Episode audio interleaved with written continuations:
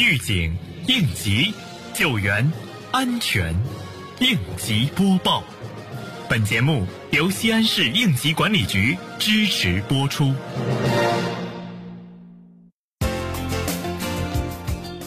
当前疫情防控形势仍然严峻复杂，为持续落实县委县政府关于疫情防控的各项措施，日前，周至县应急局持续包抓瑞光小区，做好疫情防控工作。按照县应急管理局关于切实做好瑞光小区疫情防控工作的通知，十二名包抓小区干部深入瑞光小区，宣传告知疫情防控管护注意事项，要求及时做好核酸检测，第一时间报告来州返州人员，确保人民群众生命安全和身体健康。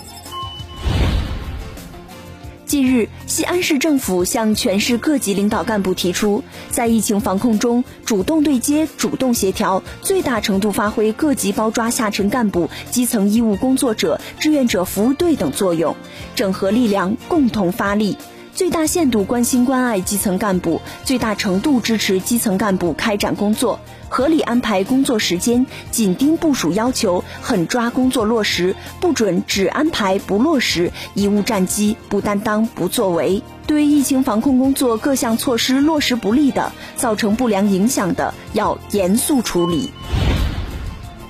疫情就是命令，防控就是责任。蓝田县应急管理局把下沉村组开展疫情防控工作作为实践“民有所呼，我有所行”和“我为群众办实事”的生动实践。分包九间房镇疫情防控工作以来，大家每天一大早就赶赴九间房村、街子村、桐花沟村等十余村疫情防控点，展开紧张而忙碌的工作，全力以赴做好核酸筛查组织、环境消杀工作。仔细查验进出村组人员及车辆，落实扫码登记等常态化防控措施，筑牢疫情防控工作的安全防线。